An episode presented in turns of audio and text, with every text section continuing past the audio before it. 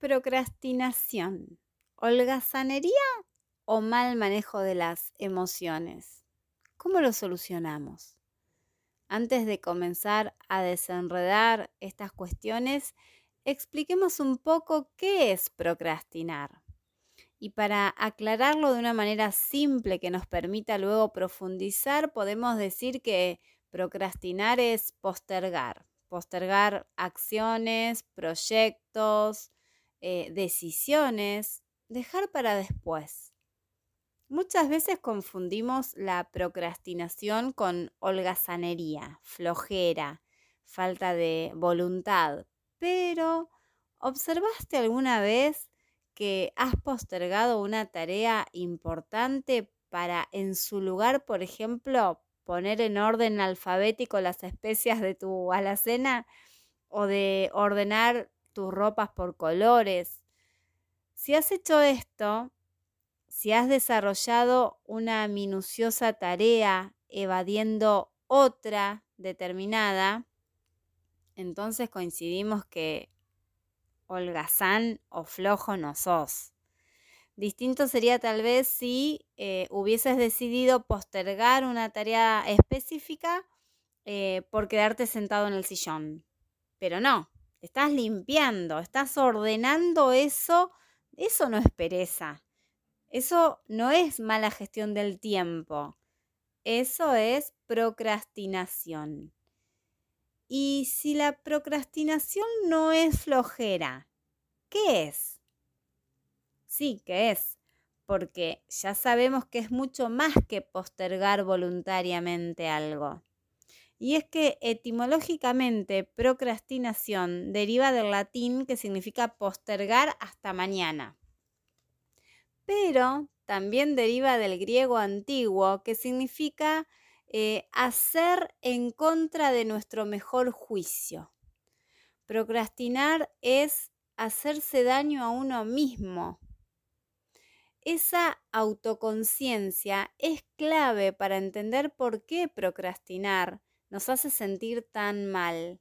Y es que cuando procrastinamos, no solo somos conscientes que estamos evadiendo la tarea en cuestión, sino que sabemos que decidir de esa manera nos traerá resultados negativos. Y a su vez sentimos que no podemos hacerlo, porque hay algo que nos frena. Y ahí es donde vamos a detenernos hoy, en descubrir qué es eso que nos frena y de qué manera podemos actuar para vencer ese miedo, ese freno, eso que nos paraliza llevándonos a la inacción. Soy Ian Coluso y estamos juntos para vernos y sentirnos bien. Y para vernos y sentirnos bien, es necesario estar en paz, en armonía con nosotros mismos, con nosotras mismas. Por eso hoy, además de conocer estrategias para dejar de procrastinar, vamos a reflexionar sobre este tema con Tati Pérez, para que así vos desde tu casa y nosotros desde acá podamos descubrir la manera de repensar las cosas pararnos tal vez desde la vereda de enfrente, como se dice, porque como bien sabemos, las cosas desde lejos se ven mejor. Estás en RSC Radio. Escucha cosas buenas. ¿Crees que la procrastinación, es decir, la acción de postergar indefinidamente algo que tenés que hacer, es un defecto de tu carácter o una misteriosa maldición que te ha tocado?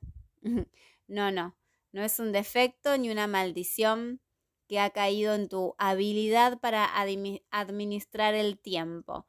Es eh, simplemente una manera de enfrentar las emociones desafiantes y estados de ánimos negativos generados.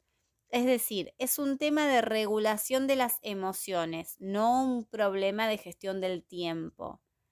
Podríamos decir que la acción de procrastinar me da la reparación del estado de ánimo a corto plazo, es decir, no me enfrento a esto y esto me hace sentir bien en este preciso momento. Y prefiero eso a enfrentar la acción y sentir la satisfacción por lo realizado a largo plazo. Es como preferir eh, el placer inmediato y livianito, que termina pronto, ¿sí? Antes que accionar para sentir la satisfacción más duradera, profunda y real. La naturaleza, el origen de nuestra procrastinación, puede darse por la tarea en sí misma, eh, como podría ser porque esta tarea es aburrida o porque para concretarla requiere muchos días y entonces no me decido a comenzar. O bien podría resultar eh, de temas más profundos, de sentimientos más profundos, como dudar de uno mismo, ¿no? Eh, tener autoestima baja, dudar de nuestra capacidad, sentir ansiedad o inseguridad.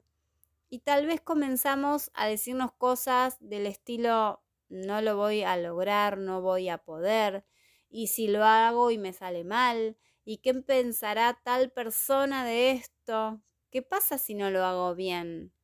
Todo este diálogo interno puede llevarnos a creer que es mejor postergar esa tarea dejarla para otro momento, para un momento más oportuno. Pero ¿llegará ese momento más oportuno? ¿Habrá un momento más oportuno? O mejor dicho, ¿permitiremos eh, que ese momento oportuno o ideal llegue? Y si en lugar de enfrentar la situación preferimos seguir ordenando la alacena, esa tarea pendiente seguirá ahí, seguirá ahí. Y no solo seguirá ahí, sino que cada vez que recordemos que aún está en nuestra lista de pendientes, los sentimientos de ansiedad, baja autoestima, culpabilidad estarán altamente incrementados y la tarea entonces será aún más difícil, será o se verá aún más difícil con estos sentimientos. Por eso, con el paso del tiempo, la procrastinación crónica tiene costos no solo a la productividad, sino efectos destructivos medibles en nuestra salud física y mental, como estrés crónico, angustia, insatisfacción con nuestra vida, depresión. Bueno, bien, ya quedó claro que procrastinar es más que postergar, es evitar deliberadamente una acción determinada, porque al pensar en ella surgen una ola de sentimientos y emociones que nos paralizan y nos hacen sentir inseguros, con ansiedad y temor a no ser capaces. Pero, ¿y ahora qué? La solución no es descargar una aplicación de gestión del tiempo, no. La solución radica en manejar nuestras emociones de una manera diferente. Nuestros cerebros eh, siempre buscan recompensas, em, siempre necesitamos saber que hay un premio, ¿no? Si tenemos un círculo de hábitos alrededor de la procrastinación y no hemos encontrado una mejor recompensa que esa procrastinación misma, nuestro cerebro continuará haciendo una y otra vez esa, eh, ese postergar, ¿sí? Hasta que le demos algo que le signifique una mejor recompensa. Es decir, hasta que le demos una recompensa más grande, una más importante, más real. En el caso de la procrastinación, tenemos que encontrar una mejor recompensa que evadir, una que pueda aliviar nuestros sentimientos en el presente y además generen satisfacción a más largo plazo. Satisfacción que además nos llenará de confianza, elevará nuestra autoestima y en definitiva una satisfacción que nos empodera. Volvimos, volvimos para reflexionar con nuestro amigo Tati Pérez acerca de la procrastinación, si es holgazanería o es un mal manejo de las emociones. Hola Tati, ¿cómo estás? Ya arranqué con todo con esa pregunta. ¿Cómo estás? Hola, buenas tardes, Ian. ¿Cómo estás vos? Bien, muy bien. Acá estamos deliberando. Va, ya lo tenemos más o menos manejado, pero nos gustaría como, digamos, reflexionar un poco más eh, acerca de la procrastinación y, y decimos, ¿es holgazanería o es un mal manejo de las emociones? ¿Qué crees vos? Eh, tendríamos que pensar un poco de dónde viene la palabra, ¿no? Sí.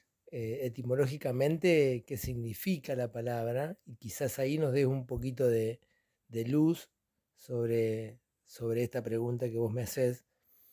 Eh, la palabra procrastinación, que por ahí muchas veces se dice procrastinación, ¿no? Sí, de hecho tenés que pensarlo, para decirlo con la R. Bueno, eh, es procrast. ¿Por qué procrast? Porque del prefijo pro de la palabra significa adelante y cras significa mañana en latín, porque viene del latín la palabra, ¿sí? Entonces la conjunción viene del, latín procrastinare. Bueno, eh, la conjunción de estas dos partes de la palabra, si podríamos poner de esa manera, eh, significa dejar para mañana. Entonces es procrast Procrastinación. Sí.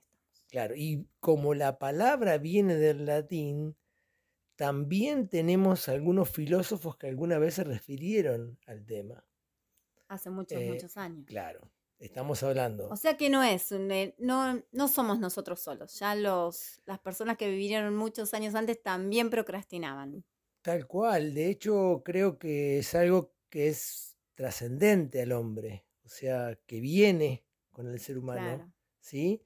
Eh, no trascendental, porque no es importante, sino que es trascendente, que nos trasciende.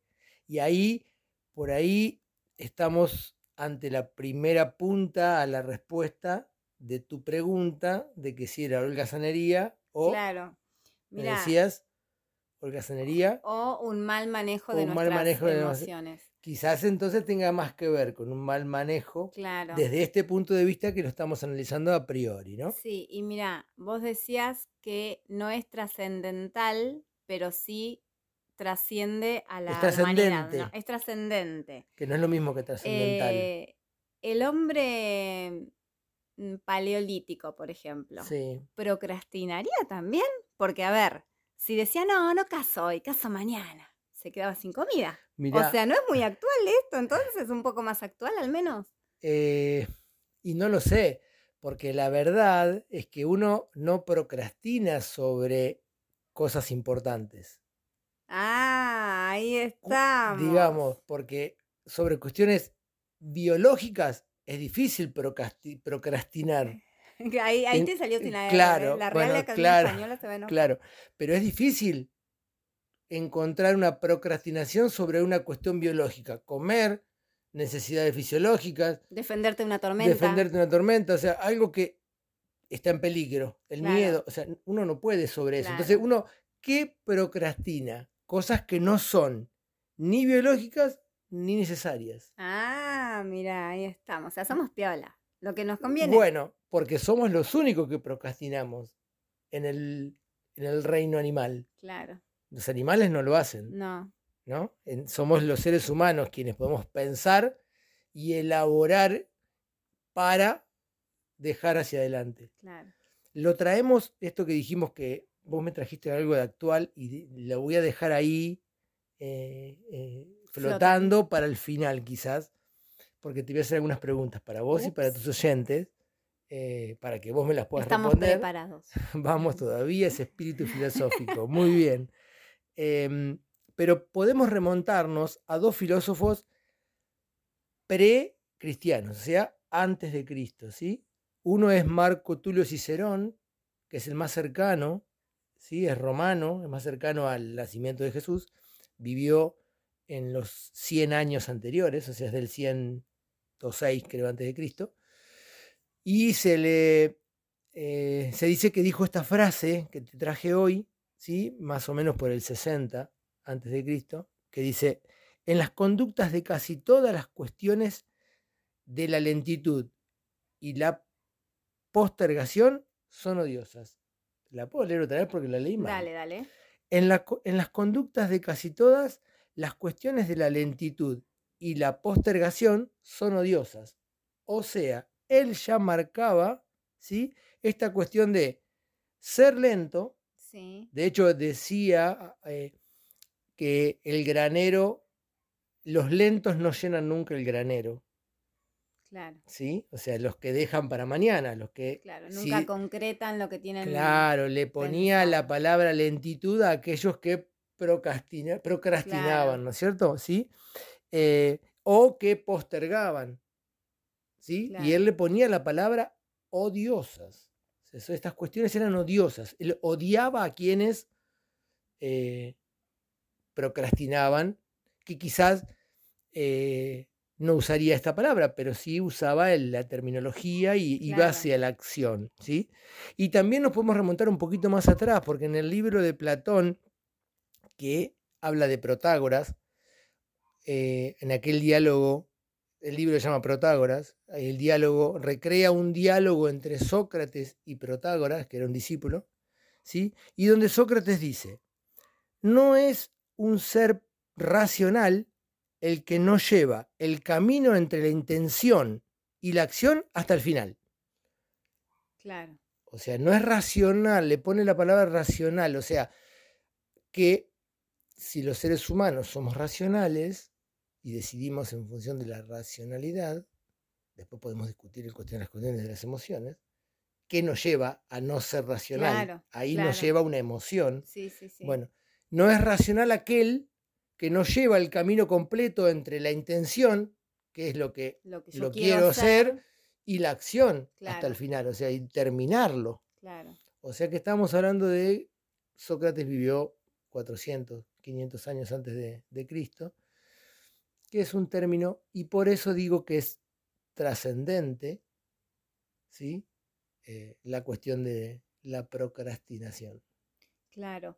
Porque muchas veces nos pasa eh, que por ahí dejamos para más adelante y no justamente para mañana, sino mm, como que mañana y mañana es, el otro mañana, digamos, y así seguimos día tras día, eh, porque nos pueden pasar dos cosas, decíamos, o que la tarea sea, eh, o sea, algo que no nos gusta, que nos es engorroso, o bien nos genera una emoción que nos retrae y es como hacer algo en contra de nuestra propia voluntad o de nuestro propio pensamiento. Claro, sí, eh, son las dos cuestiones que, digamos, ejemplifican esta acción. Habría que saber cuál de las dos es la que nos lleva a, Claro, a hacerlo y quizás qué esconde cada una, ¿no? Porque eh, quizás cuando se transforma en patología o cuando es un problema, eh, ahí está la diferencia entre el que posterga, posterga para mañana nada más porque hoy está ocupado con otra cosa, sí, o aquel que mañana posterga con otra excusa y mañana posterga con otra excusa y pasado con otra y ahí se transforma en Y un eso problema, termina ¿no? siendo claro, porque termina siendo más problema, porque nos genera más sentimientos de culpa, por un lado, angustia porque no lo hice, porque no puedo decidirme, porque no me puedo poner firme en lo que necesito hacer o terminar, por ejemplo. Más allá de que no nos guste, no nos gusta tampoco postergarlo, pero es como un círculo vicioso del que no podemos salir. Claro. A su vez, mientras postergamos, estamos pensando qué bueno sería terminarlo, pero no Claro, lo hacemos. verdad. Entonces es más fuerte la satisfacción inmediata de la postergación que la satisfacción a largo plazo sería, que la estoy pensando para mañana, para pasado, Claro. que nos generaría la concreción de esa Esa acción. tarea terminada, Claro. exacto. Entonces deberíamos pensarlo quizás al revés. Si me va a dar tanta satisfacción terminarlo, ¿por qué no, arranco? Claro, y si es una tarea demasiado extensa, lo que está bueno es como fraccionarla en pequeños objetivos diarios. Entonces cada día tenés como un poquito eh, completo de esa eh, acción, por ejemplo. Claro, claro. Hay cosas que podríamos trabajarlas de esa manera. Claro, Ir haciendo sí, por partes, ir involucrándonos de a poco en la acción. claro, Hay cuestiones que, progresivamente. claro, eh, de a Sí, poco sí, dijimos, ¿no? Bueno, paso a paso. claro. Muy bien, muy bien. Ahora, a mí sí me ocurre que si Sócrates y Cicerón hace dos mil años, dos mil largos años, eh, ya planteaban esta problemática del ser humano eh, y la trascendencia de eso, ¿sí? lo trascendental de esta cuestión del ser humano llegó hasta nosotros, por eso se transforma en trascendental, porque pasa de generaciones y generaciones, el ser humano cambió, ¿cuánto cambió el ser humano? Y sin embargo lo sigue sosteniendo, lo sigue teniendo como una cualidad, como una característica. Después veremos si es nociva o no, pero como una característica. A mí se me ocurren varias preguntas. A ver. No sé si son muchas, pero son dos o tres que te quiero hacer y les quiero hacer a, tus oyentes. Por ahí vos vas a ayudar a, los demás a, responderlas y me gustaría que los demás las piensen. En esta forma moderna que tenemos nosotros de vivir en esta época de la posmodernidad, eh, ¿es más fácil procrastinar? ¿Es más fácil en el sentido que se da más seguido? ¿Es más común? Sí, yo creo que es más común. Yo creo que sí. Un poco porque nuestra vida está repleta de acciones que creemos necesarias, pero que en realidad no lo son. Porque si no, no lo, mm, no lo procrastinaríamos como la comida. Bien. Y si fuera que es así, entonces ya no sé si es un problema, porque pasaría a formar parte, o te pregunto, si es así, ¿sigue siendo un problema? o como es ya parte de nuestra forma de vivir, se transforma en trascendente para nuestra forma de vivir. Y en realidad yo creo que lo tomamos como un problema porque nos creemos, a ver, porque nos creemos conscientemente que esa acción es fundamental, pero tal vez en el inconsciente sabemos que no lo es. Y entonces, ¿me explique bien? Puede ser, puede ser. Digo, y te hago la última.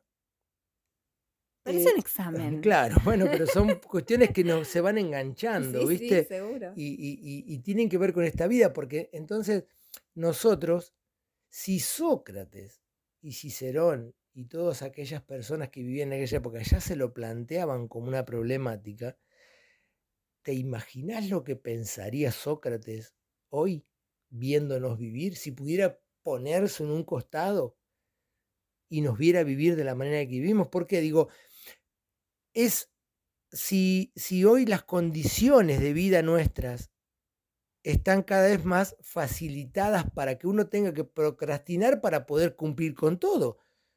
Porque son tantas las cuestiones que tenemos durante un mismo día que quizás nos lleve a la acción de procrastinar sin tener ganas, pero no llego. Entonces, ¿cuál sería la alternativa? Eh, digamos, eso es para ser contemporáneo que se las da. Hay que estar, eh, digamos, vivir así. Me apuré porque quise decir todo junto. Pero claro, pero entonces, si para vivir en la vida que estamos viviendo nosotros, donde tenemos muchas cuestiones y hasta de diferentes índole durante un mismo día, entonces tenemos que elegir ¿Sería bueno elegir entre todas esas cosas para ver a cuál procrastino? ¿O sería lo importante no pensarlo por ese lado, sino decir cuáles realmente son las importantes? Sí, yo creo que ahí está el tema. ver realmente cuáles son las importantes. Porque muchas veces también nos pasa que decimos, bueno, es que no me dio el tiempo pero tal vez eh, utilizamos nuestro tiempo en algo que no era tan necesario. Perfecto, entonces volvemos al tema de decir, la vida moderna en la cual vivimos quizás nos lleve a facilitar el camino para que nosotros procrastinemos, pero si nosotros somos como aquella vez que hemos analizado un poquito a Agamben con aquello de, la contemporaneidad, si podemos mirar detrás de aquellas luces, ¿te acordás cuando hablábamos de que era como un auto que nos encandilaba, pero detrás hay algo que no vemos? Bueno, toda esta fantasía que tenemos cerca nuestro y que nos lleva a estar todo el tiempo arriba de ese tren queriendo hacer un montón de cosas. Y si podemos corrernos al costado y elegir qué hacer, yo creo que la, la, procrastinación dejaría de serlo y ahí sí estaríamos postergando conscientemente algunas cosas, porque estaría eligiendo las más importantes para hacer ahora claro. y las otras están no procrastinadas, sino están como, digamos, eh, dejándola para mañana, pero conscientemente de que mañana las voy a hacer. Claro. ¿Por qué? Porque hoy elegí hacer esta. No que me metí en todas y en un momento no pude postergar y tuve que procrastinar. Y la idea sería postergar con fecha, con, con, digamos, que la postergación sea parte del primer paso de la, de, de la acción. Claro, es decir, que sea postergación realmente y no procrastinación. Tal cual. Podríamos definir que deberíamos empezar a pensar todos en postergar y no procrastinar. Claro. Para eso estaría bueno hacer una lista de las tareas más importantes en el día y si en alguna vemos que ponemos excusas, lo cual sentimos que estamos por procrastinar, ver qué pasa, o sea, por qué no quiero hacerla, porque es muy extensa, porque me genera algún sentimiento ahí, alguna situación rara, por así decirlo, con esa acción, bueno, ¿cómo puedo solucionarlo? ¿Cómo puedo manejar bien mis emociones para poder concretar esa tarea que es necesaria, ¿no? Bien, claro. Y ahí darle la identidad de importancia o no a esta acción, si me pertenece o no, si es necesaria para mí, y si no lo es, también empiezo a elegir no hacer ciertas cosas. Entonces ya no tengo ni que procrastinar ni postergar, solo tengo que no elegir estas cuestiones. Porque a veces uno se sube a varios barcos a la vez y no sabe con cuál viajar. Y están todos a la vez, saltando de uno a otro, si podemos hacer una figura. Entonces, elegir, esto no me pertenece, no lo quiero, no lo voy a hacer.